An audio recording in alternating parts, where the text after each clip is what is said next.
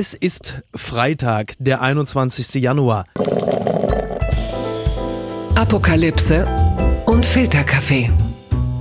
Die frisch gebrühten Schlagzeilen des Tages.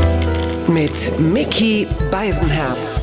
Einen wunderschönen Freitagmorgen und herzlich willkommen zu Apokalypse und Filterkaffee, das News Omelette. Und auch heute blicken wir ein wenig auf die Schlagzeilen und Meldungen des Tages. Was ist wichtig? Was ist von Gesprächswert? Worüber lohnt es sich zu reden? Und mit ihm zu reden, das lohnt sich sehr. Das weiß ich aus äh, privaten Unterredungen. Er arbeitet im Feuilleton der Frankfurter Allgemeinen Zeitung. Er leitet das Kunstressort. Er ist Architekturkritiker und Autor solch großartiger Bücher wie zum Beispiel Technophoria. Ich freue mich sehr, dass er da ist. Guten Morgen, Niklas Mark. Schönen guten Morgen, Miki. Als Feuilletonist äh, schrammtest du doch sicherlich auch das, das Werk von Hardy Krüger, der äh, gerade eben mit 93 Jahren verstorben ist. Was fällt dir ein zu dem Namen Hardy Krüger? Na, man sieht ja sofort so einen Abenteurer mit einem Khaki-Hemd. Ja. Ich glaube, Hardy Krüger war der Erste, der in den 50er, 60er Jahren ähm, wieder äh, den weißen Kragen und die Krawatte abgeschafft mhm. hat ja. und so aussah, als ob er äh, irgendwo langfährt, wo nicht nur Tannen und Jägerzäune stehen. Das fand ich immer eigentlich ganz befreiend, dass es da einen gab, der sagte, so jetzt ähm, kann das Hemd weiter ja. aufstehen und es äh, gleich kommen die Palmen. Ne? Ach so, die Stilfragen. Also wie ich dich kenne, haben dich da in erster Linie die Kleidungs- und Stilfragen interessiert. Er ist ja äh, einer der ganz wenigen deutschen Weltstars äh, gewesen. Ich glaube, das kann man sagen. Hat mit James Stewart und anderen gedreht. Der Flug des Phönix beispielsweise. Großer Mann. Ja, ja, sich, also klar, das ist ja auch, das, äh, selbst ich, der jetzt nicht so viel äh, deutsche Filme gesehen hat, erinnere mich an Einer kam durch, an den Flug des Phönix und sowas. Natürlich, das sind fantastische Filme natürlich gewesen. Ich, ich erinnere mich daran, da war ich dann noch ein, äh, ein, ein spätes Kind. Er hat ja dann so Wildlife-Dokumentationen gemacht, die hat er dann beworben im Fernsehen. Und ganz am Ende, da hat er dann immer in die Kamera geguckt, da war er schon ein gereifter Mann und sagte immer nur, ich schlage vor, Sie schauen sich das mal an. Das hat mir wahnsinnig gut gefallen. Das stimmt, aber man muss ja auch sehen, man hat ihn ja immer so als Abenteurer und so als harten Kerl und ja, so, so den ähm, Bush-Abenteurer in Erinnerung, aber er war ja auch ein extrem politischer Schriftsteller. Das vergisst man ja. immer. Er hat viele Bücher geschrieben auch und äh, er hat sich gegen Rechtsextremismus engagiert und ähm, das ist eine interessante Figur. Ja. ja. Also das muss man sagen. Nee, äh, eine spannende Figur gewesen. Auch so eine, man hat sich immer gedacht, es gibt ja so Leute, da denkt man, hat man sich immer gedacht, na, den müsste man auch nochmal interviewen für die Zeitung eigentlich. Und ja. das sind dann immer die traurigen Momente, wo man denkt, ach, Mist, auch gestorben. Das ging mir letztes Mal bei dem Architekten Ricardo Bofill so, einem, mhm. einem wunderbar wahnsinnigen, großen Modernisten Journalisten, der dann irgendwann angefangen hat, in den 80er Jahren zu sagen, jeder Sozialbaubewohner soll auch in einem riesigen Tempel wohnen können. Und weil man nicht jedem einen Tempel bauen kann, wohnen die in Zukunft in den Säulen. Und da hat er unglaublich äh, irre Häuser gebaut, um, rund um Paris rum. Und den wollte ich auch immer mal treffen, um mit ihm über diese Idee zu, zu reden. Auch gerade gestorben. Also furchtbar. Naja. Dann bleiben wir mal im Bereich der Tempel und äh, kommen jetzt mal so zu der dunklen Seite der Tempel. Die Schlagzeile des Tages. Papst Benedikt XVI. in Münchner Missbrauchsgutachten schwer belastet. Das meldet nicht nur die Zeit. Eine neue Studie zu sexuellem Missbrauch im katholischen Erzbistum München und Freising hat 497 Missbrauchsopfer und 235 mutmaßliche Täter in der Zeit von 1945 bis 2019 ermittelt. Die Gutachter kommen zu dem Schluss, dass viele Priester und Diakone auch nach Bekanntwerden entsprechender Vorwürfe weiter eingesetzt wurden und das betrifft halt eben auch den damaligen Münchner Erzbischof Josef Ratzinger, der in vier Fällen nichts gegen des Missbrauchs beschuldigte Kleriker Amerika unternommen haben soll, beziehungsweise das kann man, glaube ich, als gesetzt betrachten. Und da frage ich jetzt gleich den Architekturkritiker, äh, wie sehr wackelt es denn, das äh, Kirchenschiff?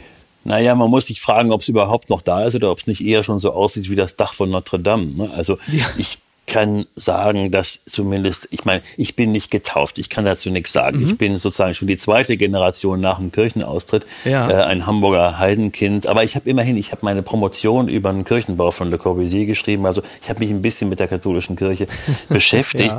Und ich finde, je mehr man sich damit beschäftigt, desto furchtbarer sieht's aus. Nicht? Also dieser berühmte Spruch der Teufelsaustreibung, apage Satanas, das denkt man, das sollte vor allen Dingen mal äh, die Leute treffen, die die da jetzt im Prinzip jahrzehntelang die schauderhaftesten Sachen vertuscht haben. Das ist ja leider nicht nur in Deutschland der Fall, es ist ja auch in Kanada unfassbar, was da passiert ist, wo Kinder von ja. den Ureinwohnern des Kontinents äh, systematisch verschleppt und dann teilweise auch ermordet wurden in einem großen Umerziehungsversuch vor allen Dingen auch der katholischen Kirche. Ja. Also ich kann sagen, so kriegen die mich jetzt nicht dazu, mein Heidentum aufzugeben. Ja, das ist auch wirklich eine interessante Frage. Also die katholische Kirche, die ist ja auch so ein bisschen wie Jeffrey Epstein, ne? wo man gesagt hat, von außen eigentlich ganz schick, äh, wie es drinnen aussieht, das ist halt ganz bitter. Und hier reden ja zwei Menschen mit einem sehr unterschiedlichen Background. Du bist nicht getauft, ich bin katholisch getauft. Ich bin immer noch Beitragszahler und frage das mich jedes... Gar nicht. Das merkt man gar nicht wirklich. Das ist ja toll. ja, kannst du mal sehen. Und ich frage mich jedes Jahr wieder, warum bin ich eigentlich noch zahlendes Mitglied? Ich meine, kein Verein hat jemals so darum gebettelt, äh, dass man das Abo kündigt. Ne? Und vielleicht kann auch die CDU Sachsen-Anhalt erstmal den Laden jetzt zerschlagen, bevor die ARD dran ist. Ich meine wirklich, die, ich glaube, also wenn man diese, diese ganzen Gutachten der letzten Jahre liest, dann ist, glaube ich, die einzige Person, die in dem Missbrauchsskandal aufatmen darf, Prince Andrew, weil er ausnahmsweise mal nicht mit drin steht. Also auch gerade äh, Josef Ratzinger, also der war ja nun zu seiner Zeit als Kardinal, war der ja ein Hardliner. Er war ja einer der übelsten Sorte, der, glaube ich, nur übertroffen wurde von seinem Bruder Georg Ratzinger, ja. der den Regensburger Domspatzen so lange vorgestanden hat und auch damit, ich sag's mal ganz vorsichtig, harter Hand äh, das Regiment geführt hat. Und also das ist schon, das ist schon hart. Und da dann zu regelmäßig, das gilt ja auch für Kardinal Marx, der steht auch in diesem Gutachten, spielt er auch eine ganz dubiose Rolle, auch vieles nicht sehen wollen. Und das ist es halt eben. Also den Missbrauch in der katholischen Kirche nicht zu sehen, das ist so, als wäre Boris Johnson in, die, in, den, in den Garten von Downing Street Number 10 gegangen und hätte gesagt, ja, ich sehe keine Party. Das ist einfach wirklich tragisch und, und ja, wobei tragisch ist es nicht, weil man hätte es ja verhindern können. Das ist ja systematisch, was da passiert. Ja, ja, man muss sagen, auch wirklich, also wo man da Kirchensteuer zahlt, wofür ist auch eine große Frage. Man sieht aber auch, die Austrittszahlen sind ja, ja noch heftiger als bei der SPD. Ne? Ja. Oh, die SPD hat ja auch ein bisschen Aufwind wieder gehabt, aber ja, ja. die SPD hat ja auch Dinge besser gemacht als vor noch drei Jahren. Das kann man ja von der katholischen Kirche nicht sagen, dass sie irgendwas besser macht als vor 3000 Jahren, 2000 Jahren. Ja, ich sehe da auch wenig. Ja. Wir bleiben mal bei akuter Bedrohungslage. Blattgold. Russland kündigt Marinemanöver an, um mal T-Online zu zitieren. An den geplanten Übungen sollen etwa 10.000 Soldaten teilnehmen. Inmitten der Spannung mit der Ukraine und ihren westlichen Partnern plant Russland groß angelegte Marinemanöver und die sind angesetzt für Januar und Februar im Atlantik, Arktis, Pazifik und Mittelmeer. Mehr als 140 Schiffe, mehr als 60 Flugzeuge und etwa 1000 Stück anderer militärischer Ausrüstung ist beteiligt. Das teilte das russische Verteidigungsministerium Imperium mit, also 10.000 Soldaten und äh, die Russen sagen wieder einmal, ja Leute, also macht euch mal hier keinen Stress, das ist ja ein ganz normales Manöver, das kennt man ja. Jetzt äh, muss man sagen, ja, auch die NATO-Staaten, die halten immer wieder Manöver ab, aber weil jetzt auch die USA und Großbritannien der Ukraine Militärhilfe geleistet haben, da wiederum sagt das russische Außenministerium, das sei eine Provokation und sie antworten offensichtlich mit einer Provokation ihrerseits und wir stehen jetzt da und äh, empfinden was? Naja, wir stehen so da und empfinden vor allen Dingen so ein bisschen Ratlosigkeit angesichts von den Dingen, die der äh, Joe Biden so äußert. Und man macht ja. sich ja wirklich auch ein bisschen Sorgen um ihn langsam. Exakt. Denn das Neueste, was er ja gesagt hat, auch sehr zum Schrecken der, der Ukrainer, war ja, dass das also jedes äh, aggressive Verhalten der Russen würde also schwere Konsequenzen haben. Mhm. Natürlich werde man keine kriegerischen Konsequenzen. Das hat Biden auch ausgeschlossen, dass es zu einem Militärschlag der Amerikaner äh, gibt, ja. dass die den Ukrainern zur Hilfe kommen. Also man hat gesagt, militärisch werden wir wir nichts machen, selbst wenn die einmarschieren. Und Biden hat es nochmal auf eine sehr, sehr seltsame Art, wo man sich wirklich Sorgen um ihn machen muss, differenziert ja. zwischen also einem Minor Infraction, also einem geringfügigen Eindringen in die mhm. Ukraine. Ja. Da hat er gedacht, das sei eine Sache, aber so ein richtiger Angriff, das sei eine ganz schlimme Sache und das würde auch richtig schlimme Konsequenzen haben, aber keinen ja. keinen Krieg, wo man sagen muss, selbst als Russe, wenn man das dekodieren soll, dann brauchen wir einfach ein Entkryptisierungsgerät. Was soll denn das heißen? Also ja. wenn man so ein bisschen angreift, das heißt, was ich nicht, 30 Meter oder fünf Kilometer in die Ukraine eindringen, mhm. das ist nicht so schlimm. Und ja. wenn, wenn vielleicht 100 Ukrainer sterben dabei, das ist noch minor. Und ab 150 ist es major. Oder wo ist denn da die Grenze? Das sind also ganz neue Kategorien. Äh, und da wünscht man sich ja fast, obwohl man den echt nicht vermisst, so ein bisschen diese beinharte Hollywood-Haltung genau von äh, Ronald Reagan, der sofort ja. wie so ein Cowboy mit der Wumme da ans Mikrofon trat und also mit allen möglichen Skat-Raketen-Abwehrsystemen äh, und äh, Gegenangriffen gedroht ja. hat. Ne? Ähm, es ist eine vertragte Sache irgendwie, ja. wenn der Westen von vornherein sagt, wir sind richtig dagegen und es wird schlimme Konsequenzen haben, zum Beispiel kleinere Wirtschaftssanktionen oder eventuell ja. reden wir dann drüber, ob wir den Gashahn für Nord Stream 2 abdrehen, also mhm. vielleicht. Und auf der anderen Seite sagen die, okay, wir haben 100.000 Leute, wir können da einmarschieren ist die Versuchung natürlich groß zu sagen, der Westen wird ja eh nichts machen. Also lass die doch reden. Ne? Ja, also das ist, das ist eine komische. Das war ja der Gedanke, der die ganze Zeit äh, dem zugrunde lag, ne? Weil der Westen halt immer, also entweder hieß es die europäische Lösung, haben sie alle auf den Boden geguckt und haben gesagt, naja, vielleicht fängt irgendeiner an. Es ist ja nie daraus etwas erfolgt, was ja auch der Grund ist, warum Lukaschenko so rumgeholzt hat. Ja, ja. Also um es mal. Ja, ja sozusagen. Ich glaube, man muss es auch sehen, das Ganze ist natürlich ein Ergebnis von zwei falschen Entwicklungen. Das eine, da muss man auch sagen, da hat der Westen vielleicht eine kleine Mitschuld, dass die Art, wie die NATO-Erweiterung kommuniziert und durchgezogen wurde, mhm. natürlich jeden Russen, der auf so einen russischen äh, Stolz setzt wie Putin, natürlich zur Weißblut getrieben haben muss. Also die ganzen NATO-Manöver nach dem Mauerfall an den Grenzen der ähm, äh, Russlands waren natürlich auch jetzt nicht die feine diplomatische Art. Klar. Und man muss ja auch sich, man, man hat vergessen vor lauter Hass auf Trump, dass die Amerikaner davor eigentlich ein, ähm, äh, der letzte Republikaner davor ein wirklich problematischer Präsident war, der Kriege geführt hat, der gelogen hat. Äh, also George Bush Jr. hat ja auch ja. gerade in dem Bereich militärische Osterweiterung furchtbare, äh, undiplomatische Aktionen äh, durchgezogen. Die ja, natürlich, wobei der Satz von mhm. Obama mit der Regionalmacht war äh, im diplomatischen Sinne natürlich auch alles andere als clever, weil ja. es eine narzisstische Kränkung der Güteklasse A gewesen ist ja. und bei einem Mann wie Putin wahrscheinlich eine Menge ausgelöst hat. Also man muss sagen, wie man auch eine Ausgangsposition, die Gorbatschow damals ermöglicht hat, auf westlicher Seite so versauen kann, ist auch eine traurige Leistung. Nicht? Abgesehen, ich würde auch sagen, man kann in keiner Weise das entschuldigen, was Putin da veranstaltet hat und veranstaltet.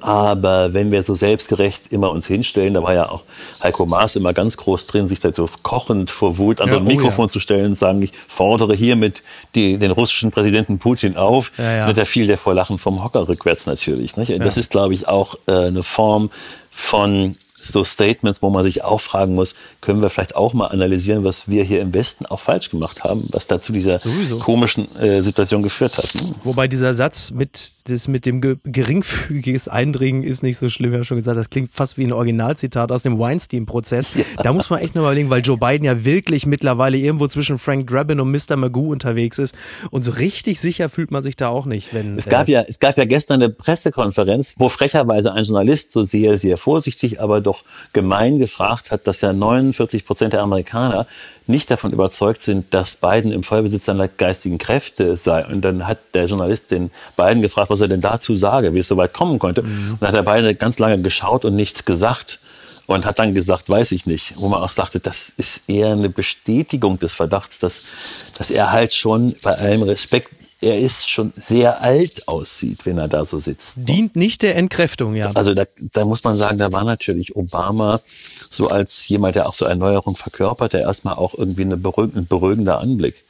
Ich glaube übrigens auch, dass die Kirche, wir haben ja vorhin über die katholische Kirche geredet, ja. am Ende, wenn die nicht noch schnell irgendwo einen, so eine Art Obama äh, herzaubern, dann ist auch schnell vorbei. Nicht? Also das sind ja beides so Systeme, die von überalterten äh, Herren regiert wurden. Und meine, Ratzinger war ja auch so, das ist ja mit äh, Bergoglio immerhin noch ein großer Fortschritt gewesen gegenüber zu Ratzinger. Aber Ratzinger hat mir auch gesagt, der verkörpert natürlich auch eine steinalte äh, Institution im schlechten Sinne von steinalt. Ne? Und man hat jetzt auch bei den Amerikanern das Gefühl, wenn wir diese Auswahl hatten zwischen zwei Leuten, die nicht nur über 70 sind, was ja noch nichts heißen muss, wissen wir, da gibt es ja sehr virile äh, Figuren auch, aber, aber diese beiden äh, älteren Herren da, das ist ja auch ein bisschen das Problem der westlichen Gesellschaften und der alten Institutionen, dass die auch so von wirklich Leuten regiert sind, wo man sagen würde, leg dich in die Hängematte, genieß den Ruhestand, du hast viel gemacht, du musst jetzt nicht hier an der vordersten Front noch versuchen, russische Panzer wegzuschieben. Ne? Aber ist vielleicht auch eine Form von, weiß ich nicht, Selbstüberschätzung dann gewesen, zu sagen, ich werde jetzt nochmal Präsident in dem Alter. Ne? Ist ein anstrengender Job. Sowas kann man sich nicht ausdenken. Regierung stellt eine Milliarde Euro für Impflotterie bereit. Das berichtet der österreichische Kurier. Ja, es ist ja eine sehr frische Meldung. Es ist so, dass die äh, österreichische Regierung die allgemeine Corona-Impfpflicht ab 18 Jahren einführen wird ab Anfang Februar. Das bedeutet auch für die Genesenen. Sie haben einen Zeitraum von sechs Monaten, sich darauf einzustellen. Das ist schon mal deutlich länger, als das in Deutschland äh, seit neuestem der Fall ist. Und es gibt aber halt eben nicht nicht nur die Pflicht, sich impfen zu lassen, sondern man ist dann durch die Impfung auch beteiligt an einer Lotterie mit einem sehr großen Jackpot und der Möglichkeit, dass jeder zehnte, jede zehnte Teilimpfung einen Gutschein im Wert von 500 Euro dann abkassieren kann. Ne? Ich habe schon gesagt, das ist so Impfpflicht, aber mit Chance auf einen Gewinn, das ist ein interessantes Konzept. Also Zwang und Anreiz. Also das heißt, du wirst gezwungen, etwas zu tun, darfst aber mit etwas Glück auf ein bisschen Geld hoffen. Schöne Grüße an die Stadionarbeiter in Katar, die kennen dieses Modell bereits. Jetzt die Frage, ist das etwas, was für Deutschland umsetzbar wäre, denn das Thema äh, Impfpflicht, das kursiert ja hier auch und man ist sich natürlich noch nicht so ganz einig. Ich für meinen Teil würde die Idee der Impfpflicht ab 50, vielleicht ab 60 auch bevorzugen, denn es ging ja immer um die vulnerablen Gruppen. Andererseits kommt dann natürlich der Punkt, dass ich denke, ja, aber warum sollen die denn 500 Euro gewinnen? Ich möchte mich doch auch impfen lassen, ich möchte doch auch partizipieren. Bist du auch schon heiß aufs Geld, Niklas? Ja, das ist so eine Sache, das ist ja interessant. Das ist ja eine breite Streuung von Gewinnen. Nicht? Denn mhm. wenn man, ich meine, die ganze Sache zeigt ja, wie groß die Angst ist vor der Bevölkerung und wie sehr sich die Politiker denken, wir müssen die irgendwie beruhigen und äh, wieder einhegen. Ja. Und wenn man einmal sagt, äh, jeder, der geimpft werden muss, kriegt zum Trost einen Lottoschein. Es gibt aber nur einen Gewinn von, sagen wir mal, 15 oder 150 Millionen Euro. Mhm. Dann sind 99,99 äh, Prozent der Bevölkerung richtig sauer. Ich habe mich impfen lassen und habe eine Niete gezogen. Ja. Dann gibt's richtig Volksaufstand, wenn auch sozusagen ja, der, der, der Ärger über die Impfung noch mit dem Ärger über einen entgangenen Lottogewinn verbunden ist. Das ist auch bei dem Modell noch immer noch natürlich auch noch eine Möglichkeit. Ne? Sag jetzt bin ich geimpft worden und noch eine Niete, dann ist richtig schlechte Laune. Bitter, aber ja. und dann noch mit AstraZeneca, ne? Doppelniete quasi. Ja. Ne? Nein, es ist ein guter Impfstoff. Ich kann nur warnen, bitte verstehen Sie mich nicht falsch. Also das ist auch ganz toll. So, entschuldige bitte diesen kleinen Ausbruch. Das ist in Köln passiert einem das manchmal, oder?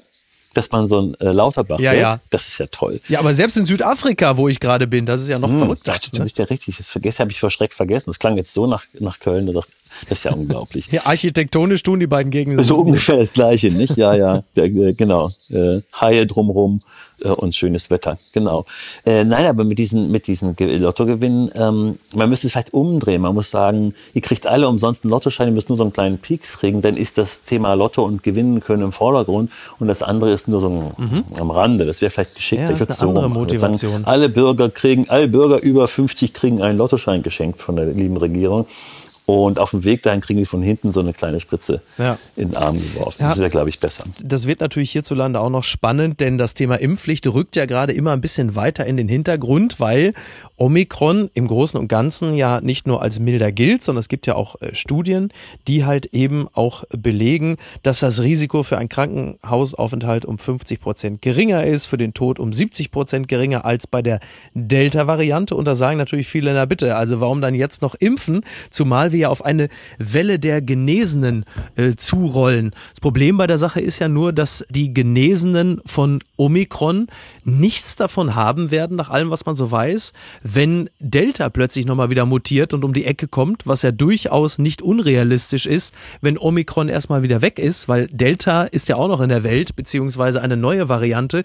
Und meine, also ich verstehe, ich verstehe die Belange der Leute, die sagen, was wolltest du jetzt noch mit einer Impfung? Wir sind doch bald durch. Omikron. Ich verstehe aber natürlich auch den Gedanken dahinter zu sagen, na ja, die Wahrscheinlichkeit einer Delta-Mutation ist ja nicht so gering. Und dann stehen wir plötzlich alle mit runtergelassenen Hosen da, weil wir im März dachten, wir haben es jetzt hinter uns und im Herbst geht die ganze Scheiße wieder von vorne los. Und der Politik macht man ja gerne zum Vorwurf, dass sie nicht rechtzeitig die Situation antizipiert, die da auf sie zukommt. Und jetzt sind wir nämlich irgendwo zwischen einerseits der berechtigten Hoffnung darauf, dass wir den ganzen Zirkus langsam hinter uns haben und andererseits aber natürlich immer noch der Möglichkeit, so alert zu sein, dass wir auf einen Herbst zu uns bewegen, in dem durch eine massive Impfung und Boosterung schwere Verläufe wegen Delta oder Delta Plus oder wie auch immer das Ding dann heißt, dann wieder auf der Tagesordnung stehen. Verstehst du mein Problem? Ja, und das ja, wahrscheinlich ja. das Problem auch von Karl Lauterbach sein wird.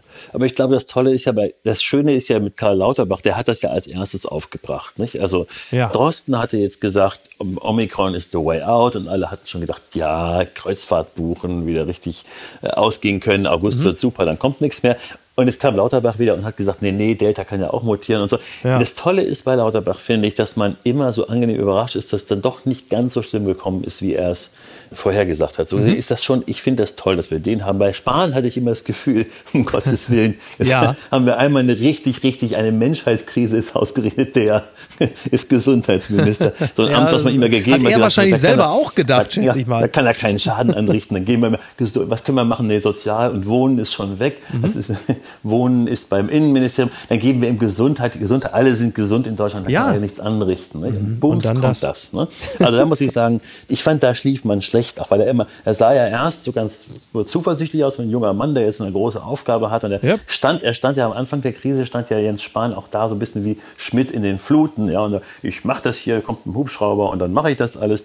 Und dann ging ja alles ziemlich schief. Das war exakt vor einem Ja, Jahr. da wurde er immer zickiger. Vor einem Jahr hatte er die Chancen, CDU-Parteivorsitzender Ja. zu werden. Und jetzt, ein Jahr später, morgen ist ja wieder CDU-Parteitag, sieht die Situation gänzlich anders aus. Und wenn da morgen der neue Parteivorsitzende gewählt werden wird mit Friedrich Merz, dann redet natürlich niemand mehr von Jens Spahn, noch nicht mal was den Bundesvorstand angeht, was auch zeigt, was das für ein, äh, wie sagt man so gerne, eine volatile Angelegenheit ist, diese Politik. Sehr volatil. Ich meine, auch Laschet schon fast vergessen. Ja, ist doch der Vater von Joe Laschet, ne, diesem Influencer. Ja, ja. Daher kenne ich den. Ja, ja, ja, genau, der. Genau der. Ja, obwohl ich muss sagen, ich habe ja, ich, man hat sich immer aufgeregt, dachte, wie konnte der denn so lachen da in der Situation? Oh, bitte. Wenn man jetzt den Grund gehört hat, Ja. wenn man diesen Witz, wenn man gehört hat, was der gesagt hat, da frage ich mich zumindest, ich meine, die Sache war schlecht, das hätte nicht passieren dürfen, aber ich finde, Mhm. wenn er gesagt hätte, worüber er so lachen musste, hätten die Leute zumindest zur Hälfte noch gesagt, okay, das, das finde ich auch ein bisschen reizend. Es war Höflichkeit.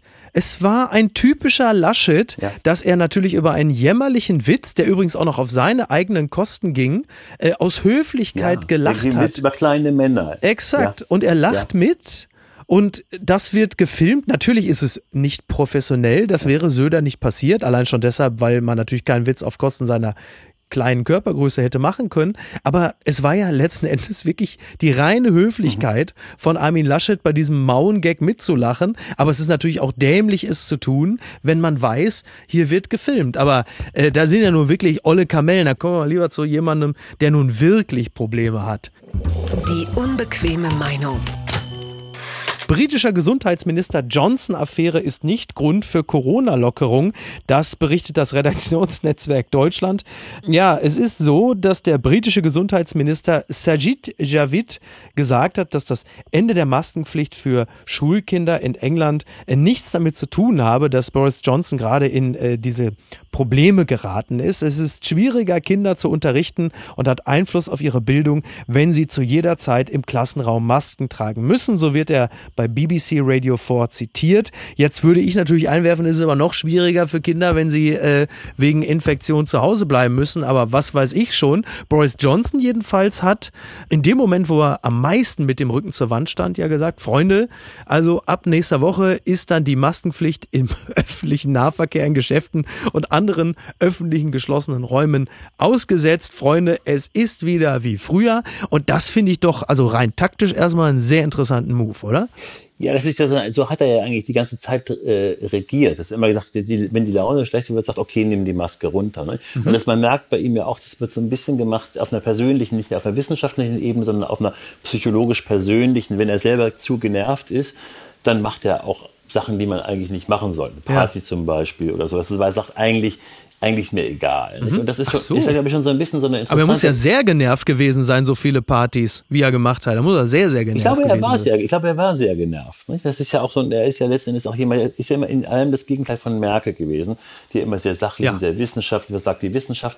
Und man sah ja Johnson auch an, dass er äh, mit so Wissenschaft und so, das war ihm auch zu langweilig. Und Ja. er hat dann ja auch irgendwann einfach aufgehört, seine Manuskripte vorzulesen. Das war ja auch ein interessanter Punkt. Er hat dann irgendwann angefangen, über Peppa Pig zu reden. Stimmt, und ja. Jedem empfohlen, in diesen Vergnügungspark zu gehen, wo man sagen kann, man, es ist doch Corona, man kann doch gar nicht in Vergnügungsparks gehen. Und das war ewig erzählt, wie schön das ist mit Peppa Pig und da kann man ja hingehen mit den Kindern und so. Das heißt, er ist auch schon so eine Fantasiewelt abgedriftet wo offenbar der sozusagen der Überlastungsregulator rausgeflogen war, ja, wie bei so einem System, das zu heiß wird. Und dann war plötzlich so, nee, nee, jetzt ist Schluss, jetzt gehen wir alle wieder in den Vergnügungspark, ja. machen die Masken mal runter und so. Ja, das sind, glaube ich, so Aus, ist ein Ausdruck von also, geringen Stressresilienz. Das heißt, das heißt Frustrationstoleranz. Geringe Frustrationstoleranz heißt es, glaube ich, in der mhm. Psychotherapie. Der hat jetzt keinen Bock mehr. Ähm, und dann sagt er, das machen wir alle mal wieder Masken runter. Aber das ist wirklich gut. Ich meine, das Einzige, wo, wo der sich mal für Wissenschaft interessiert hat, das war wahrscheinlich wirklich im Garten von Downing Street, als er Bierpong gespielt hat ja. oder irgendwie geguckt hat, äh, ob man Bier vielleicht jetzt auch noch irgendwie mit Tequila mixen kann, ob das schmeckt. Ja. So als Alchemist. Ja, spannend einfach. Was ich wahnsinnig witzig fand, das war der Kommentar des Oppositionsführers Keir Starmer, der ähm, Boris Johnson gegrillt hat bezüglich der Party im Garten Garten von Downing Street Number 10 und Boris Johnson hat ja gesagt, dass er ja nicht wusste, dass es sich um eine Party handle. Er dachte, es sei ein Arbeitstreffen. Da sagte Keir Starmer, Zitat, as he, also diese, er hat diese Situation beschrieben, wie Boris Johnson in den Garten kommt. Er sagte, As he waded through the empty bottles and platters of sandwiches, he didn't realize it was a party. Das hat mir sehr gut gefallen. Sagt auch noch, doesn't he know how ridiculous it sounds? Fand ich toll. Übrigens, dieser Keir Starmer wurde dann kurze Zeit später selber konfrontiert mit Fotos äh, mit Bier, weil er seinerseits im Lockdown wohl auch Partys gefeiert hat. Also du siehst, es ist für uns alle äh, keine einfache Zeit. Ja, das ist auch sehr schön, dass die Engländer, das, das, das spricht ja sehr für die Insel wiederum andererseits bei aller Unverantwortlichkeit, dass sie eigentlich normales Leben Leben von Party nicht unterscheiden können. Das hätte man eigentlich gar nicht gedacht in England. Das, ist doch, das lässt doch hoffen. Gucken mal, wer da spricht. 93 Prozent der Autofahrer wollen ihr Auto nicht abschaffen. Das ist eine Umfrage, die der Tagesspiegel gemacht hat. Das Meinungsforschungsinstitut Civey hat im Auftrag des Tagesspiegels folgendes Ergebnis produziert. 93 Prozent der Autofahrer haben nicht vor, ihr Fahrzeug in diesem Jahr abzuschaffen. 84 Prozent antworteten auf keinen Fall. 9 Prozent eher nicht. 3 Prozent sind unentschlossen. Nur 4 Prozent planen sich im Jahr 2022 von ihrem privaten Pkw zu trennen. Davon die Hälfte auf jeden Fall. Es war ja so, dass am Dienstag das Energiewendebarometer 2021 äh, der Förderbank KfW ergeben hat, dass sich drei Viertel der Haushalte, die aktuell mehrmals pro Woche das Auto nutzen, eine häufigere ÖPNV-Nutzung vorstellen könnten. Und jetzt geht natürlich die Frage an die Person, für die ich extra das Thema Macron und du bist frankophil rausgeschmissen habe, weil du lieber über das Automobil sprechen wolltest. Und jetzt geht natürlich die Frage an dich, lieber Niklas Mark, was ist denn jetzt von der Verkehrswende zu halten, eingedenk dieser Zahlen, die ich dir da gerade um die Ohren gehauen habe? Naja, man kann ja mit Zwang nichts machen, man muss ja die Leute auch verführen, äh, was anderes zu machen als Auto zu fahren. Ich bin gestern gerade mit der Bahn gefahren von Frankfurt nach, nach Berlin. Du bist und, sehr verführbar. Äh, ich, bin, ich bin verführbar von eigentlich von schönen Zügen. Ich bin in Frankreich bin ich immer gerne TGV gefahren. Man kann von Paris nach Bordeaux in zwei Stunden fahren. Ja. Das sind 580 Kilometer. Das ist so weit wie, wie München, Berlin. Äh, da braucht die Bundesbahn im besten, im besten Fall doppelt so viel. Und äh, mein Zug ist gestern stehen geblieben und zwar äh, im Bahn. Red bitte nicht so schlecht über meine Bahn. Du weißt, wie ich zum Bahnmagazin stehe, Niklas. Ich möchte nichts mehr hören. Nichts gegen meine Deutsche Bahn. Bitte. Das ist, glaube ich, ein Trick, damit man das Bahnmagazin liest, denn da hat man viel Zeit gehabt. Ich, bin, ich stand zwei Stunden fest mit äh, einem Stromausfall, und zwar im Bahnhof Charlottenburg, wo man aber nicht aussteigt. Ich sah Berlin schon zwei Stunden, aber ich konnte nicht raus. So, Der Strom war aus. Nein, äh, und dann hieß es, wir, wir wären rückwärts geschleppt. Dann war keine Schlepplok da. So wie Tantra-Sex also, für Bahnfahrer. Ungefähr so, genau. Du bist schon und, nah dran an Berlin, aber du musst es hinauszögern. Genau. Äh, und, und das die eine Sache ist, die Alternativen sind äh, lamentabel. Ich meine, ich, ich lebe in Berlin. Wir haben keinen Flughafen mehr. Ja. Keinen, wo man sagen kann, da kann man äh, ohne Gefahr für Leib und Leben und die Psyche abfliegen. Mhm. Die Bahn fährt nicht, muss man Auto fahren. Die andere Sache ist, man darf nicht vergessen, das Auto ist nicht ein Fortbewegungsmittel für die Deutschen, das ist äh, Teil des Lebens. Und ich habe ja mal ein, ein Buch geschrieben, ja. was übrigens, ich muss hier Werbung machen ein bisschen, Bitte. Äh, was jetzt wieder bei Hansa zu bekommen ist, das heißt Fahrtenbuch. Und da habe ich versucht, mal das Verhältnis der Deutschen zu ihren Autos zu ergründen, ja. äh, indem ich äh, mir einen, alt, einen alten Fahrzeugbrief geschnappt habe und dann beschlossen habe, ich rufe mal alle Namen an, die in dem Fahrzeugbrief stehen und rede mit den Leuten über das Auto. Ach, schön. Das war sehr schön, weil eigentlich brauchte ich nur eine neue Stoßstange für meinen alten Mercedes und dann bin ich zu einem Schrotthändler gegangen und der hatte da genau mein Auto stehen, ja. aber in kaputt und dann habe ich gesagt, kann ich die Stoßstange haben? Dann hat er gesagt, heute ist dein Glückstag, äh, du kannst den ganzen Wagen haben. Ich schenke ihn dir. Und dann habe ich gesagt, nee, nee, will ich nicht, ich will nur die Stoßstange haben, weil was soll ich ja. mit dem Mercedes fahren? Und dann hat er gedacht, dass ich denke, da ist irgendwas nicht koscher. Und in den Momenten holt der Deutsche ja den Fahrzeugbrief heraus. Ja. Und das ist dieses schöne alte graue Papier, wo ein Name nach dem anderen steht. Junge äh, Leute kennen das gar nicht mehr, gibt es jetzt nicht mehr. Früher war das ja so. Mhm. Und ich, ich habe das angeschaut, diesen Fahrzeug, und dachte, das gibt's ja nicht. Ein Name und immer Name, Geburtstag, äh, Tag des Kaufs, Tag des Verkaufs. Und dann habe ich mir den geschnappt und habe angefangen, diese Leute an, anzurufen, ja. weil ich dachte, das ist eine Geschichte eigentlich Deutschlands. Und das war, war herrlich, wenn du jemanden anrufst und dem sagst, äh, entschuldigen Sie, ähm, ich bin Autor, ich schreibe ein Buch und Sie haben 1971 einen Mercedes 350 SL gekauft. Ach, dann denken die Leute natürlich, ist das jüngste Gericht hat äh, sich angekündigt, sagen, was und was wollen Sie von mir? Ich habe den Wagen legal verkauft und dann habe ich angefangen, hab ich angefangen zu erklären. Sie wollen mich doch impfen eine ja. schöne, schöne Geschichte und den hat dann jemand in der Türkei gefahren, dann ist er in die ehemalige DDR verkauft worden. Dann schrie dann der erste Besitzer so an seinem Hörer mit seinen 80, dafür kann ich doch nichts, das ist gar nicht in meiner Kontrolle.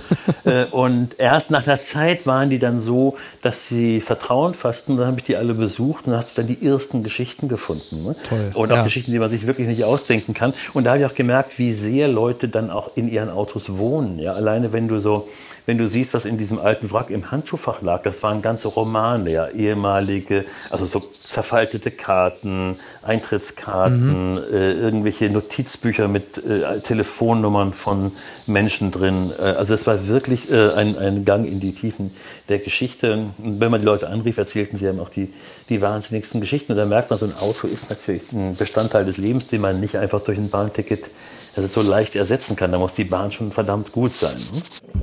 Das gibt's doch gar nicht. Ein Robocop-Dog für NRW was die Polizei in ihrem Innovationslabor austüftelt, das schreibt die Rheinische Post. Ein Polizeiroboter, der in gefährlichen Situationen zum Einsatz kommen soll, klingt futuristisch, den gibt es aber schon. Im Innovation Lab der Polizei NRW wird an Technik gearbeitet, die die Polizeiarbeit sicherer machen soll und Leben retten kann. Ich zitiere an dieser Stelle gerne NRW-Innenminister Herbert Reul, der sagt, das Labor braucht den Vergleich mit Google und James Bond nicht zu scheuen. Und wir alle haben das Bild vor Augen, wie Herbert Reul seine Hand an die äh, ja nicht wirklich vorhandene Schnauze dieses Roboterhundes hält, als wolle er ihm irgendwie sagen, hier schnupper mal an der Hand, ist ja Cannabis dran oder was weiß ich, hier geh mal da auf die linken Demonstranten los, was man so als NRW-Innenminister sagt. Ähm, dieses Bild fand ich interessant. Es erinnerte mich ein bisschen an das, was wir von äh, Boston Dynamics kennen. Ja, Diese Bilder ja. mit den Roboterhunden, die mich in, selten in freudige Zukunftsstimmung bringen, muss ich sagen. Ja, ja, das, die Boston Robotics hat ja auch so ein, äh, diese Roboter ähm, so einen Song einstudieren lassen und die tanzen dann auch so einen Twist. Äh, ah, ja. Und das ist, glaube ich, das Schrecklichste oder wirklich furchterregendste, was man sehen kann, weil das machen die sehr gut, muss man sagen. Also die Roboter können, die können alles und klar, die ersetzen natürlich auch jetzt demnächst Polizisten. Ich glaube, das erste Erste, was, was in der Richtung passierte, war tatsächlich diese, diese Polizeidrohnen, die in China rumfliegen und Le Leuten, die nicht äh, drin geblieben sind, trotz Corona-Aufforderung, ja. immer mit Lautsprechern von oben angebrüllt haben, Mütterchen, geh wieder nach Hause. Und ich glaube, das will man jetzt professionalisieren. Da gibt es dann äh, Polizeihunde. Ich meine, wenn so ein Roboter irgendwo reinfährt und was rausholt, wo sonst ein Polizist reinklettern muss, das ist ja alles gut, das kann man ja machen. Nur McDonalds Neukölln. das ganze Neukölln, genau. Sechser Chicken Nuggets. Ja, und man kann einfach ja. sagen, man kann einfach sagen, bei so einer Demo irgendwo, da schicken wir einfach 400 Robohunde rein und die Polizisten können da schön im Warmen sitzen und die von der Ferne steuern und dann da können die Hunde auch Transparente runterreißen und zerbeißen. Und ähm, das, ist, äh, das ist bestimmt alles ganz lustig. Ja. Ähm, nur ich, ich bin ein bisschen skeptisch, weil. Das entmenschlicht den Dienst, ne? Ja, und ich finde ja. auch, der Hund, der Hund sah ja ganz schön aus. Der sah aus wie eine Mischung aus einem Polizeiauto und einem Tier. Der war so blau metallic lackiert auch und stand auch Polizei ja, stimmt. drauf. Ja, der das war eine stimmt, Mischung stimmt. aus einem Auto genau. und einem Tier. Ähm, und das ist ja eigentlich ganz gut, so eine Art, äh, so eine Art Polizeikentauer. Ähm, aber ich habe ähm, ich hab mit solchen Robotertieren zu tun gehabt im Hen-Na Hotel in Tokio. Das äh, hat ein Hotel, was alle Angestellten durch Roboter ersetzt hat. Also es gibt so eine Art, oh mein Gott. sieht auch aus wie ein Hund, das ist aber so ein Servierwagen. Äh, und am Empfang sind zwei Roboter. Der eine sieht aus wie ein Dinosaurier, der andere wie eine Frau. Äh, und die Frau war kaputt, äh, deswegen musste ich mit dem äh, Dinosaurier reden. Und dann hat man gesagt, ich möchte gerne ein Zimmer. Und dann nickt er so. und dann bleibt er aber stehen, dann geht der Mund auf und dann ist nichts mehr passiert. Und dann stand ich da und dachte, was ist denn jetzt? Und dann kam eben so ein Servierwagen vorbeigefahren, sah mich und drehte um. Dann dachte ich mir auch, das ist irgendwie, das ist auch schon nicht schön, wenn es funktioniert, aber wir gehen ja immer davon aus bei robotisierten Welten, dass das alles klappt. Und das ist auch was, was wir natürlich nicht nur bei Roboterhunden, sondern auch bei selbstfahrenden Autos haben werden man sagt immer, das ist schön angenehm, da setze ich mich hinten rein und dann fährt mich das Auto zu Omi und Opi oder Oma zu uns. Das ist alles wunderbar. Das ist aber nur wunderbar, wenn es klappt. Aber wir wissen ja vom Mobiltelefon, wie oft was nicht klappt, wie oft man sagt, ach du liebes bisschen, das wählt sich selbst irgendwo ein oder fällt aus. Oder, ja. ähm, und wenn das die Roboterhunde machen, wenn die Roboterhunde so einen Zusammenbruch haben, ja, und äh, neu gestartet werden müssen, dann weiß der aber auch nicht, was da alles passiert. Dann weiß der vielleicht einfach jemanden nur, weil er keine Verbindung hat und nicht, weil er das machen soll. Ja. Und ich, hab mal, ich war mal bei VW und habe mich in diesen selbstfahrenden kleinen Bus gesetzt. Der sieht ganz niedlich aus wie so ein Marsupilami mit Rädern. Oh, und dann gehen die Türen zu und dann, und dann sagt man so, und jetzt Tür bitte wieder auf. Und dann sagt das so, ich habe verstanden, Tür wieder auf. Und dann macht es aber die Tür nicht auf. Ne? Dann bleibt die zu. Das ist dann sagt schlecht. man so, ja, bitte, dann machst du sie auf. Dann haben sie, ich habe nicht verstanden ich habe verstanden, Tür öffnen. Und dann macht das so pfff. Und dann geht aber die Tür nicht auf. Und dann mussten wir sie am Ende mit den Händen aufziehen. Ah ja. Und natürlich heißt dann, das ist eine Ausnahme und so. Aber mich erinnert das alles an, äh, Volvo hat mal ein selbstbremsendes Auto vorgeführt. Und das hat so Kameras und Sensoren und da war die ganze Presse eingeladen. Und dann hieß es so, jetzt fährt also der Volvo ferngesteuert los und wird dann bremsen. Und dann fuhr er auch los und fuhr ungebremst in diese Wand rein. Und dann dachte ich mir auch, das ist eine Möglichkeit, das kann passieren. Ja. Und ich weiß, ich habe da immer, ich habe immer bei diesen Sachen habe ich große Bedenken, weil es funktioniert nicht und wenn es funktioniert, weiß ich nicht, zu wessen Vorteil es ist. Ne? Am Ende läuft es doch sowieso immer gleich. Ich hatte neulich so einen, ja, äh, so einen Mietwagen, einen neuen Mercedes und fuhr also auf der Autobahn und nach fünf Stunden sagte der so, Müdigkeit erkannt, Pause machen. Dann kam so eine sehr hässliche Kaffeetasse so, im Display ja. und, und dann dachte ich mir, ich weiß aber doch selber, ob ich müde bin und ich bin nicht müde, ich fahre jetzt schön weiter.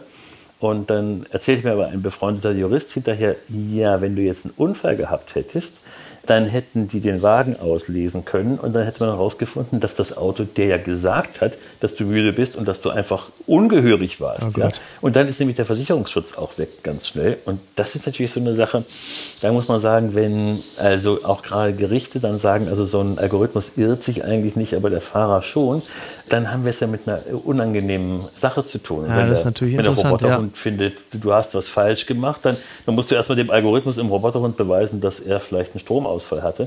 Also da kommt einiges auf uns zu, glaube ich. Ganz ehrlich, wir wissen doch sowieso, wie das in NRW laufen wird. Äh, wenn Herbert Reul jetzt Polizeihunde hat, dann kommt aber als nächstes kommt Karl-Josef Laumann und sagt, Herbert, gib mir mal euren Polizeiköder hier, den Fifi, den äh, nehme ich jetzt mal mit zur Kanickeljacht im Tecklenburger Land und dann kann er mir später noch mit der Schnauze die Westfalenpost an den Schlappen bringen und dann ist auch gut jetzt. Ne? Also Überleg von daher auch Treibjagd, Treibjagd in England mit Boris Johnson mit Roboterhunden. Was das für eine Freude ist, da haben die Rehe keine Chance mehr. Roboterhunde und Drohnen und. Äh, Aber diesmal wird Prince Andrew gejagt, ne? Ja. ja. Und zwar von Roboterhunden, die ausgefallen sind. Also genau, das, das, kann, das kann in jeder Hinsicht ganz spannend werden mit den Roboterhunden. Ganz weit vorne. Ich möchte zum Schluss nur noch kurz darauf hinweisen, dass zum einen äh, bei Netflix die vierte Staffel von Ozark startet. Großartige Serie über äh, einen Mann namens Marty Bird, der äh, aus Gründen der Geldnot sich mit zwielichtigen Gestalten einlässt. Und das ist im Grunde genommen die Geschichte, die auch für Tina Ruland gilt, die ab heute ins Dschungelcamp geht. Die 15. Staffel von Ich bin ein Star holt mich heraus, startet heute Abend um 21.30 Uhr bei RTL. Das äh, empfehle ich natürlich als großer großer Freund äh, des Feuilletons dir. Sehr, sehr von Herzen, mein lieber Niklas. Und äh, ich kann nur so viel sagen, das wird hochinteressant, es wird sehr spannend. Achtet mir auf Harald Glöckler, der äh, natürlich jetzt nicht der geheime Star der Show ist, sondern im Grunde genommen, äh, wir werden erleben, er ist so eine Art Betty White des Dschungelcamps. Das wird sehr, sehr spannend. Und ich glaube, man kann sich auch hier in Südafrika, wo die Dinge nicht immer glatt laufen, äh, auch ein bisschen darauf freuen, dass es eine Live-Show ist ich zumindest bin sehr gespannt, wie es laufen wird und, und habe jetzt schon alle Götter angefleht. Ich kann es auch kaum erwarten. Sehr gut. ich weiß nicht, wie ich diesen Satz lesen muss, aber ich nehme das mal hin. Ich weiß auf jeden Fall, dass Freund Gorkov äh, das wirklich von Herzen gern guckt. Na, ich schaue es auch von Herzen gern. Dann nehme ich das mal so hin. Ne? Ich muss jetzt leider los. Die Camp. Paviane, die hier äh, meine Bude belagert haben, äh, die gucken schon. wieder. Ja doch, ich komme. Ich habe denen versprochen, die machen noch äh, Gänsekeule mit. Ja doch, sie schreien schon wieder. Es ist wirklich Ja, fürchterlich. hier in Berlin gucken auch die Paviane ins Fenster. Ist genau das Ach, gleiche. sehr, sehr gut, sehr schön. Niklas, ich danke dir ganz herzlich. Ich äh, würde mich sehr freuen, wenn du demnächst mal wieder bei uns äh, zu Gast bist. Und ich empfehle an dieser Stelle nochmal von Herzen gerne das Fahrtenbuch und ähm, wie heißt es? Futurophoria, Techno- ne? Techno- Nee, Technophoria. Technophoria. Ja, vielen Dank. Das war toll bei dir hier quasi äh, mit äh, akustisch mit in, in Südafrika zu sein und ich hoffe, dass wir uns bald Warte, hören. ich. Ja, das, hier, du kannst noch ein bisschen die Atmosphäre noch einmal genießen. Ah. Und wenn wir es und wenn wir es vorher nicht rechtzeitig schaffen, dann sitzen wir bei Muscheln und äh, Meeresfrüchten am Strand an der Atlantikküste. Da freue ich mich schon sehr drauf. Ich mich auch. Ist ja nicht mehr so lange hin. Ne? Sehr gut. Sehr schön. Mach's gut. Also, Bis auch. Bis dann. Ciao. Tschüss.